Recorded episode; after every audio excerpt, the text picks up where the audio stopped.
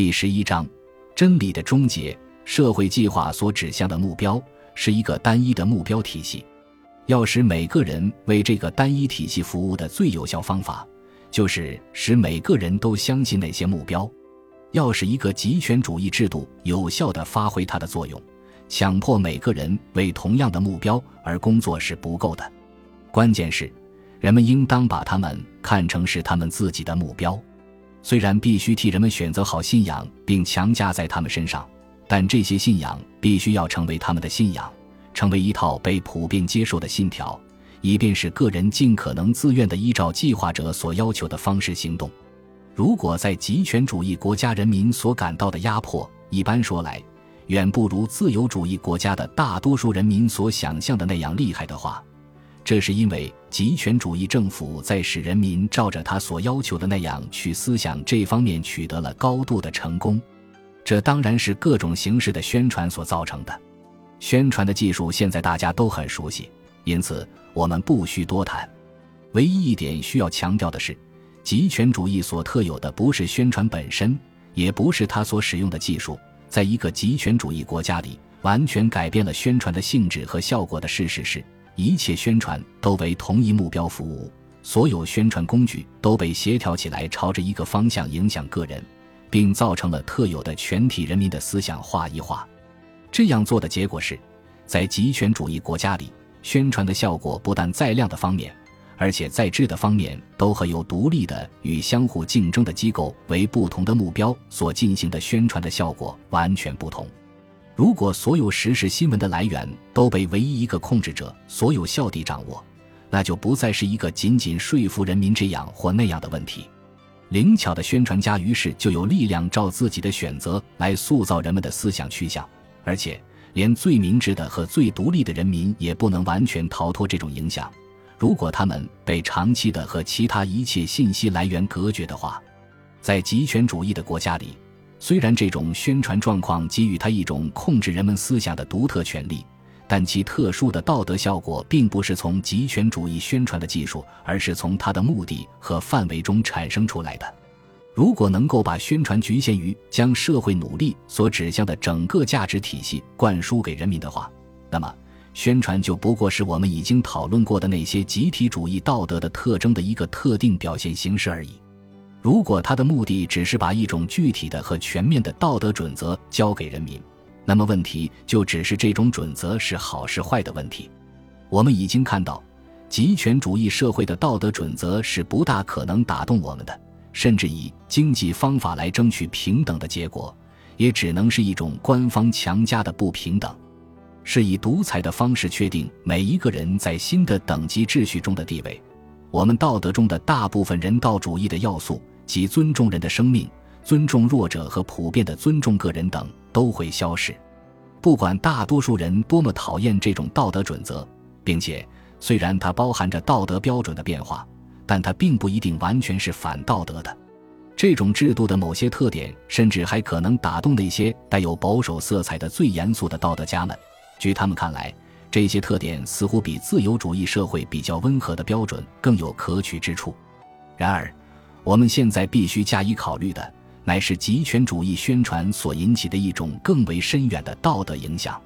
他们对于一切道德都是具有破坏性的，因为他们侵蚀了所有道德的基础之一，即对真理的认识和尊重。从其要完成的任务的性质出发，极权主义的宣传不可能把宣传局限于价值标准。局限于人们总是或多或少的让其符合于社会主导性见解的意见和道德信仰的问题，而必须把宣传的范围扩展到以不同方式作用于人类理智的事实的问题上去。之所以如此，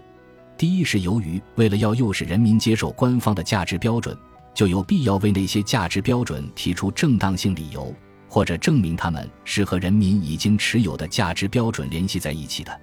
而这种联系又常常表现为手段与目的之间的因果联系。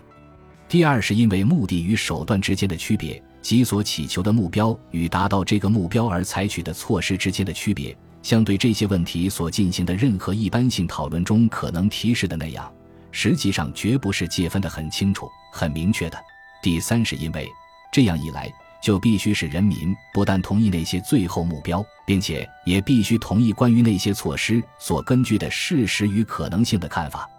我们已经看到，对全部道德准则的同意，即对经济计划中所暗含的那个无所不包的价值体系的同意，并不存在于自由社会里，而是必须另外创立的。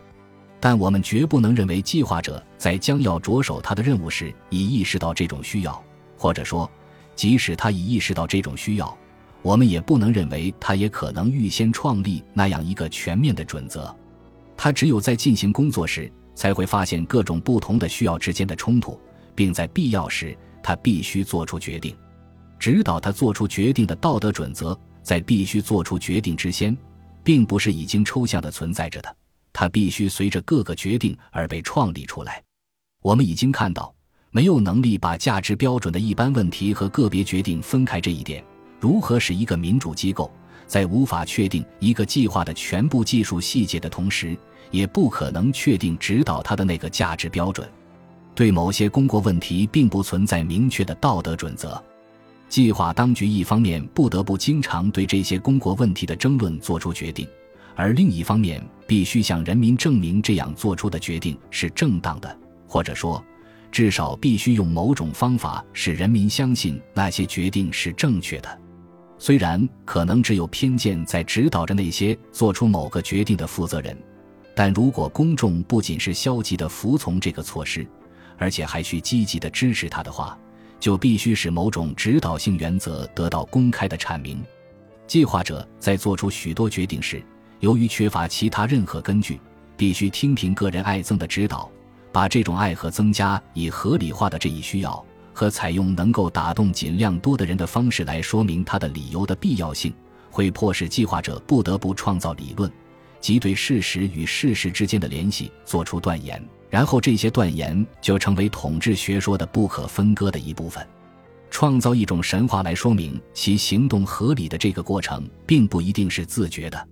支配着极权主义领袖的。或许只是一种对他所发现的某种局面的本能的憎恨和想创造一个更符合他的是非观点的新等级秩序的愿望。他可能只知道厌恶犹太人，因为在一个没有为他提供满意的地位的制度里，犹太人居然似乎都很成功。他可能只知道喜爱和羡慕那魁伟俊美的人，及他年轻时所读过的小说里面的那个贵族人物。因此。他容易信奉那些似乎能够为他和他的伙伴所共同持有的偏见提供合理性的理论，这样，伪科学的理论就成为或多或少的指导每一个人的行动的官方教条的一部分，或者对工业文明的普遍憎恨和对乡村生活的浪漫主义的渴望，以及一种关于农民当兵具有特别价值的思想为另外一种神话提供了基础，即血和土的神话。这种神话不但表达了终极的价值标准，而且也表现了一整套关于因果关系的信念。而这些信念一经成为指导整个社会活动的理想，就绝不容许对其提出质疑。把这些官方的学说当作一种工具用来指导和团结人民去行动的必要性，早就被极权主义制度的各个理论家清楚地预见到了。柏拉图的高尚的谎言与索雷尔的神话。和纳粹的种族学说或墨索里尼的工团国家的理论一样，都是为同一目的服务的。他们都必须以对事实的特定见解为基础，然后再经过详尽的阐述，使其成为科学理论，以便证实其先入之见的正当性。要使人民承认他们要为之服务的这些价值标准的正确性，最有效的方法是说服他们相信这些价值标准的确是合他们，或者说。至少是和他们当中的最优秀者一直所持有的价值标准相同，只不过他们在以往没有得到应有的理解和认识罢了。使人民将对旧偶像的忠诚转移到新偶像上去的借口是新偶像的确是他们健全的本能一直启示给他们的东西，只不过他们从前对他们的认识很模糊。达到这种目标最有效的技巧，就是仍然使用旧的字眼，但改变这些字眼的意义。极权主义制度的特色中，很少有相对语言的完全曲解、极简字义的改变来表达新制度的理想。这件事那样使肤浅的观察者感到困惑不解了，而同时也很少有什么像这件事那样典型的体现整个极权主义精神氛围了。在这方面最惨的受害者，当然是“自由”这个词了。它在极权主义的国家里，也同在其他地方一样，是被随意使用的。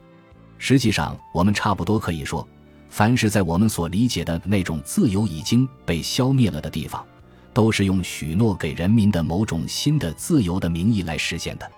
这可算是对我们的一个警告，使我们提防那些用以新自由代替旧自由的诺言来诱惑我们的人。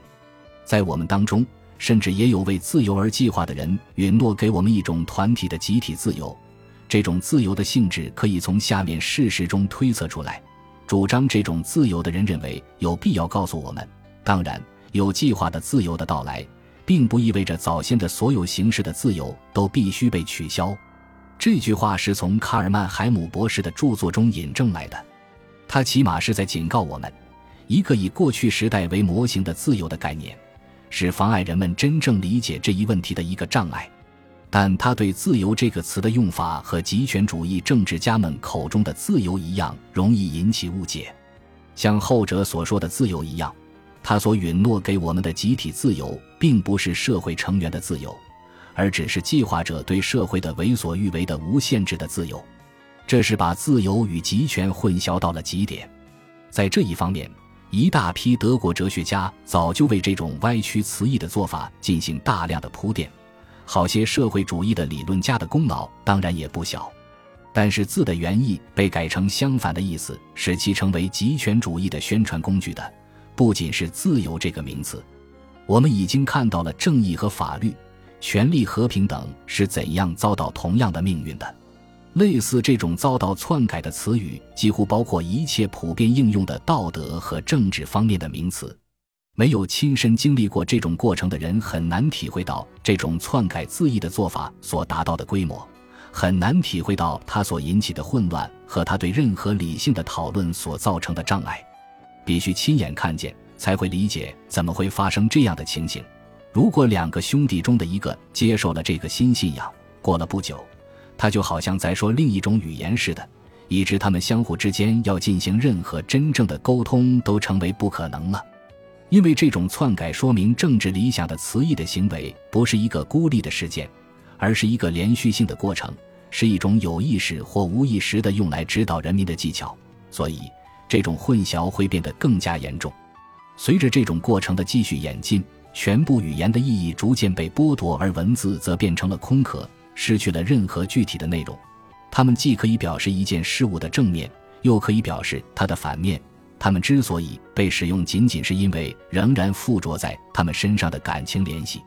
要使大多数人失去独立思考是不难的，但那些仍然保留着一种批判的倾向的少数人也必须保持沉默。我们已经看到，何以强制不能只限于使人民接受成为据以指导一切社会活动的那个计划的基础的道德准则。由于这个准则的许多部分永远不会得到详尽的阐述，由于指导性的价值尺度的许多部分只隐伏在计划之中，因而计划本身的每个细节，实际上就是政府的每一个行为，必须是神圣的和免受批评的。如果要人民毫不迟疑地支持共同行动的话，就得使他们相信，不但所追求的目标，而且连所选择的手段也都是正确的。因此。那种必须使人遵守的官方信条，就把关于那个计划所以为据的有关事实的一切见解都包括在内了。对于这个信条的公开批评，或者甚至表示怀疑，都是必须禁止的，因为他们容易削弱公众的支持。这正如韦伯夫妇在报道俄国每个企业的情况时所说的：在工作进行时，任何公开的表示怀疑，或者甚至担心这个计划会不会成功。就是不忠，而且甚至是便捷的行为，因为他们可能会影响其他工作人员的意愿和努力。当所表示的那种怀疑和担心涉及的不是个别企业的成功，而是整个社会的计划时，那就一定更会被当作阴谋破坏来看待。因此，事实和理论必须和关于价值标准的意见一样，成为一种官方学说的对象。而且，传播知识的整个机构、学校和报纸。广播和电影都被专门用来传播那些不管是真是假，都会强化人民对当局所做决定正确性的信心的意见，而且那些易带来疑窦或犹豫的信息将一概不予传播。人民对这个制度的忠诚会不会受到影响，成为决定某条信息应否被发表或禁止的唯一标准。在极权主义国家，各个方面存在着的情况。可能引起永远是和其他地方在战争时期存在于某些方面的情况一样，凡是可能引起对政府的智慧产生怀疑，或者可能造成不满的东西，都是不会与人民见面的。同其他国家的情况做不利的对比的根据，关于实际采取的方针是否可能有替代性方案的知识，可能说明政府没能履行诺言或没能利用机会来改善现状的信息。所有这一切都在被禁止之列，因此，对信息不加以系统管制、不强制推行统一意见的领域是不会有的。这甚至适用于那些显然是同任何政治利害关系相去甚远的领域，特别是一切科学领域，甚至是最抽象的科学领域。很容易观察到，并且由经验充分证实了的是，在直接涉及人与人的关系。因而又最直接地影响到政治观点的学科中，如历史、法律或经济学等，对真理的无私探讨，在极权主义制度里是不可能得到许可的；而对官方意见的辩护却成了唯一目标。在所有极权主义国家里，这些学科已成了制造官方神话的最丰产的工厂，而统治者就用这些神话来支配他们的子民的思想和意志。因此。在这些领域里，甚至连追求真理的伪装都被抛弃了。什么学说应当传授和发表，都由当局来决定，这是不足为奇的。对意见的极权主义式的控制，也扩展到那些初看起来似乎没有政治意义的领域中去了。有时很难解释清楚，某些学说何以应当正式禁止，而何以其他学说又应当予以鼓励，并且奇怪的是，在不同的极权主义制度中。这些爱憎都显然有几分相似，特别是各种不同的极权主义制度，好像都共同的深恶那些以较为抽象的形式表现的思想。我们科学家当中的许多集体主义者也都表现出这种典型的厌恶。无论把相对论说成是犹太人对基督教基础和日耳曼人物理学的一种攻击也好，还是说他受到反对是因为他同辩证唯物主义和马克思主义的学说有矛盾也好。总之，他们都是殊途同归的。不管某些数理统计学的定理之所以受人攻击，是因为他们成了思想战线上的阶级斗争的一部分，并且是作为资产阶级仆从的数学的历史角色的产物也好，还是整个这门学科遭到诋毁，是因为它没有提供能为人民的利益服务的保证也好，这也是没有多大差别的。纯粹的数学似乎也同样遭到攻击，而且。就连有些人对连续性的性质所持的某种意见，也能被归因于资产阶级的偏见。据韦伯夫妇说，马克思主义、列宁主义的《自然科学》杂志有这样的口号：“我们在数学中拥护党，我们在外科学中拥护马克思主义、列宁主义理论的纯洁性。”这同在德国的情况也很相似。在《国家社会主义数学家协会》杂志里，充满了党在数学中的标语，并且。德国最有名的物理学家之一，诺贝尔奖获得者莱纳德用了《德国物理学四卷》这样一个书名来概括他的毕生事业，斥责任何只为活动而活动、没有远大目标的人类行为。这是完全符合极权主义的整个精神的。为科学而科学，为艺术而艺术是同样为纳粹党徒、为我们的社会主义知识分子和共产党人所痛恨的。每一个活动都必须有一个自觉的社会目标来证明它是正当的，绝不能有任何自发的、没有领导的活动，因为它会产生不能预测的和计划未做规定的结果。它会产生某种新的，在计划者的哲学里未曾梦想到的东西。这个原则甚至扩展到了游戏和娱乐上去。我要让读者猜一猜，究竟是在德国还是在俄国？官方用下面的话来劝诫下棋的人。我们必须一劳永逸地结束下棋的中立性，我们必须像谴责为艺术而艺术那样，永远谴责为下棋而下棋的那种准则。虽然这些畸变现象当中有某些部分似乎是难以置信的，然而我们还必须随时警惕着，不要以为它们只是与计划的或者极权主义制度的根本性质无关的偶然的副产品而置之不顾。它们并不是那样的，他们正是想要用一个单一的整体概念来指导一切事情的那个愿望的直接结果。正是不惜用任何代价来维护那些要人民经常做出牺牲来为之服务的看法所需要的直接结果，正是人民的知识和信仰是用来达到一个单一的目标的工具这个一般观念的结果。科学一旦不能为真理而必然只为一个阶级、一个社会或一个国家的利益服务的时候，争辩和讨论的唯一任务就是辩护和更进一步传播那些用以指导整个社会生活的信仰。正像纳粹的司法部长所做的解释那样，每一个新的科学理论必须问他自己一个问题：就是，我是不是为了全体人民的最大利益而服务于国家社会主义的？真理这个词的本身已失去了了它原有的意义，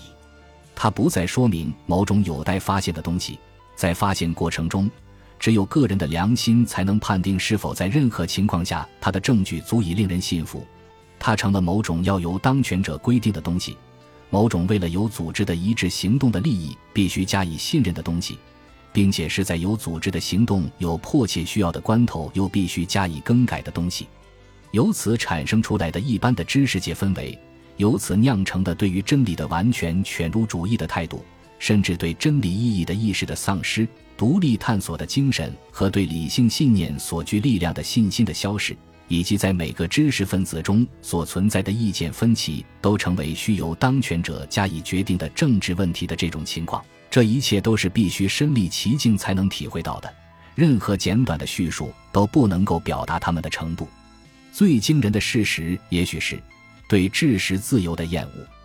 不止在极权主义制度建立以后才发生。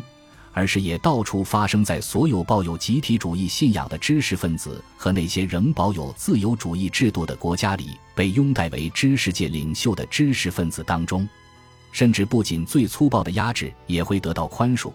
如果他是以社会主义的名义做出的话，甚至还有一些自称代表自由主义国家的科学家说话的人公开主张建立极权主义制度，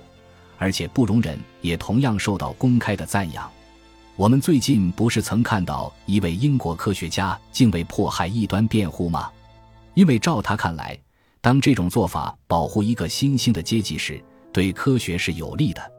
这种见解实际上当然是和那些导致纳粹分子迫害科学人员、焚毁科学书籍，并且有系统的铲除被征服民族的知识阶层的见解没有区别的。想把一个被认为是对人民有益的教条强加于人民身上。当然不是一件新奇的或我们这个时代所特有的事。不过，我们的许多知识分子想用来为这个企图辩护的那个论据却是新的。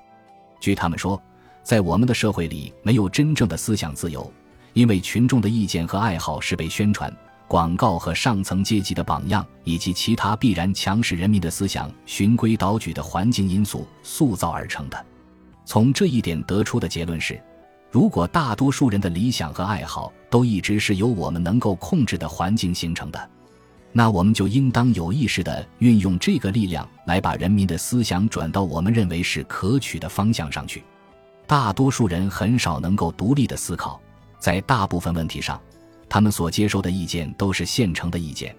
他们无论是与生俱来还是受人哄骗而接受这套或那套信仰，都同样感到满意。这些都可能是真实的，在任何社会里，思想的自由可能只对很少的人才有直接的意义，但这并不是说某些人有资格或者有权利选择一批专门享有这种思想自由的人。它绝不证明某些人有要求决定人民必须想什么或信仰什么的权利的这个假定是正当的。由于在任何一种制度之下，大多数人都在服从某人的领导。因而就认为这种情形和每一个人必须服从同样的领导没有差别，这是思想完全混乱的表现。因为知识自由绝不会意味着每个人都有同样的独立思考能力的缘故，就不承认它的价值。这就是完全没有领会赋予知识自由以价值的那些理由。使知识自由对知识的进步起主要推动作用的根本支点，不在于每个人都可能有能力思考或写点什么，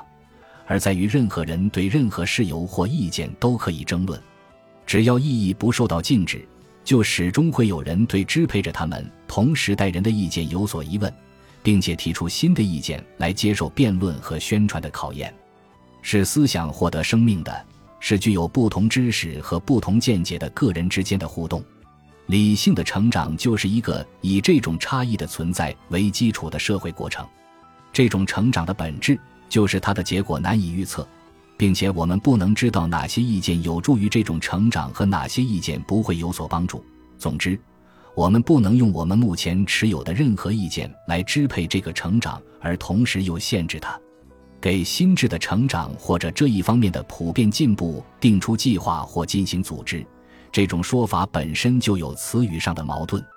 认为人的心智必须自觉地控制他自己的发展，这种见解是把个人理性及单独能够自觉地控制一切的个体理性，同产生个体理性的成长的那个人际过程混为一谈了。如果我们试图对他加以控制，那我们只会阻碍他的发展。我们迟早一定会引起思想的停滞和理性的衰退。集体主义思想的悲剧在于，它起初把理性推到至高无上的地位，却以毁灭理性而告终，因为它误解了理性成长所依据的那个过程。我们的确可以这样说：正是一切集体主义学说的谬论和他对自觉的控制或自觉的计划的要求，才必然会导致这样一种要求，即某个人的思想应支配一切。而只有对社会现象做个人主义式的探讨，才会使我们认识到那些指导理性成长的超个人的力量。因此，个人主义在社会过程面前的态度是谦恭的，而对其他意见的态度则是宽容的，并且它恰好是思想上的傲慢自大的对立面。而想全面指导社会过程的那种要求的根源，正是这种思想上的傲慢自大。本集播放完毕。感谢您的收听，喜欢请订阅加关注，主页有更多精彩内容。